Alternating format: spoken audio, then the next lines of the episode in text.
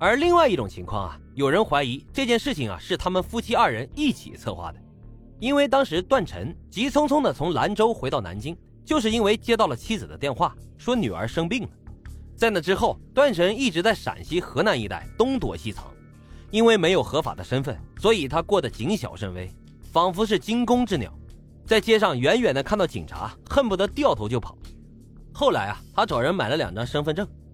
化身成为了张小军和刘虎城，但是这两张假证啊，也并没有给他带来安全感，他仍然过的是人不像人，鬼不像鬼。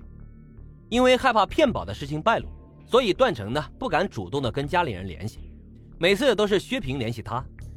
刚开始的时候，薛平还会关心他在外面吃的好不好，住的暖不暖，有没有照顾好自己。但是渐渐的，薛平的电话越来越少了。到了二零零九年的春节。段晨已经很久没有接到过薛平的电话了。大年初三，看着人家都是喜气洋洋过着春节，流浪在街头的段晨啊，忍不住用公用电话就联系了薛平。结果薛平呢说自己不方便，匆匆的就挂掉了电话。短暂的通话当中，段晨隐约的听到电话那头的欢声笑语，热闹喧嚣。他早就已经在报纸上看到了关于薛平的报道了，知道薛平已经成为了一个身家上亿的大老板。可这一切是靠谁的牺牲呢？都是靠我段晨呐！结果老婆的日子过得是风生水起，自己却活得好像一只丧家之犬，愤恨和不甘萦绕在了段晨的心头。他决心啊，要拿回属于自己的一切。二零零九年的夏天，段晨辗转来到了南京，在薛平毫无准备的情况之下，出现在了他和孩子的面前。他激动地向妻子描绘了自己对未来的规划。他可以用刘虎臣的身份和薛平结婚，他们一家三口又能恢复从前的生活了。然而，面对他的热情，妻子薛平却是十分的冷淡。段晨呢，也感觉到了妻子和他的生疏，但是他把这一切啊都归因于三年未见的隔阂，却不知啊，薛平已经规划好了未来，但是他的美好未来当中并没有段晨的位置。段晨的突然出现，让薛平心乱如麻。拿不定主意的他，决定把这一切向父亲薛公和盘托出。薛公知道后，将女儿大骂了一顿。他想不通，一向聪明乖巧的女儿怎么会做这么蠢的事儿？可是事已至此，只能够想办法为女儿善后。段晨这一辈子已经是毁了，他可不能让自己的女儿和这个人一起毁了。但是现在啊，必须要稳住段晨，免得他狗急跳墙，来一个鱼死网破。薛公想啊。当初段晨假死骗到了三百万赔偿款，如今把这三百万还给他，不就两清了吗？第二天，薛平找到了段晨，他告诉段晨，两个人已经不可能回到从前了。段晨的身份就像一个定时炸弹，万一被人发现，两个人都得进监狱。要是真到了那天，女儿娇娇怎么办？总是要为女儿想想的呀。薛平一番晓之以情，动之以理，最后再掏出了三百万的银行卡，诱之以利。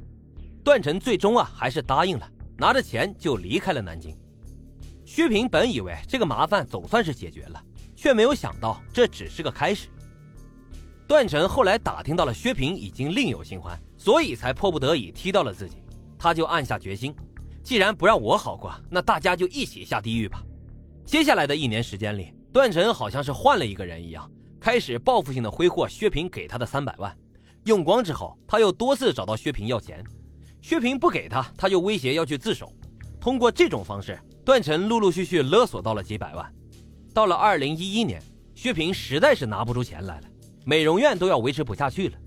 他恳求段晨放过自己，没有想到段晨却说：“没有钱不要紧，我也不是没有过过苦日子，我也不忍心看着你一个人为钱发愁，不如我们两个人还是复婚吧。”一听到复婚，薛平觉得段晨简直是疯了，根本就不想理会他。可是段晨却是死缠烂打，把薛平弄得不堪其扰。薛平又一次求助于父亲薛公，看着日渐憔悴的女儿，薛公狠下心来，反正段晨已经是死人了，那就干脆让他死的彻底一点。二零一一年二月二十五日，段晨又来找薛平，这一次他把弟弟段鑫从老家叫来当说客。其实之前几年，段晨偷偷回过老家几次。对于段晨想和薛平复婚的想法，家人也一直劝说他算了。但是段晨一直不死心，说想试一试，还跟老四段鑫说：“你嫂子和你关系最好了，你去帮我说一说，说不定你的话他能听进去。”就这样，老四段鑫才从兰州来到了南京。所以一开始警方找到段鑫的时候，段鑫说二哥五年前就去世了，都是谎话。他早就知道二哥没有死。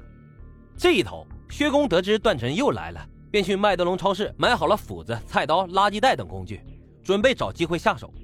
段成一到南京就去了薛平家，结果两人大吵了一架，不欢而散。当天晚上七点多，老四段鑫去薛平家劝了一阵，回到宾馆后，他打电话给二哥段成，没有想到电话打不通。段鑫因为有事情，搭乘了第二天一早的飞机飞回了兰州。而此时，薛公和薛平啊正在商量着如何杀死段成。二十六号下午两点，薛平打电话给谭光，说前男友来烦他，让谭光找几个人来帮忙，把前男友给捆起来。当天晚上，谭光安排了三个混混，把段晨绑到了薛公的别墅车库内。三个混混离开之后，薛公用斧头敲死了段晨，然后分尸。与薛平共同将尸块和衣物装到了垃圾袋当中，抛尸到了将军山。原本以为一切天衣无缝，一个已经死掉的人，警察根本就无从查起，却没有想到一张小小的车票暴露了这一切。二零一三年的二月份，南京市中级人民法院作出判决，以故意杀人罪判处薛公死刑，缓期两年执行，剥夺政治权利终身；以故意杀人罪判处薛平有期徒刑十五年。案件到此呢，算是尘埃落定。但是仔细回想一下，其中啊还是有一些问题的。在二零零六年的骗保案件中，段家的其他人为什么也会拒绝检验 DNA 呢？他们在其中又扮演了什么样的角色？五年之后，段晨又是出于什么考虑，把弟弟段鑫的火车票放进了自己的内裤当中？这一切的一切啊，都疑点重重。各位听众老爷，你们有什么想法？欢迎在评论区留言讨论。好了，本期的案子就为大家讲到这里，欢迎大家在评论区踊跃的留言。从二十一集以后，我会在节目中与大家互动。最后，再次感谢收听老白茶馆，您的订阅关注啊，是对我最大的支持。我们下期见。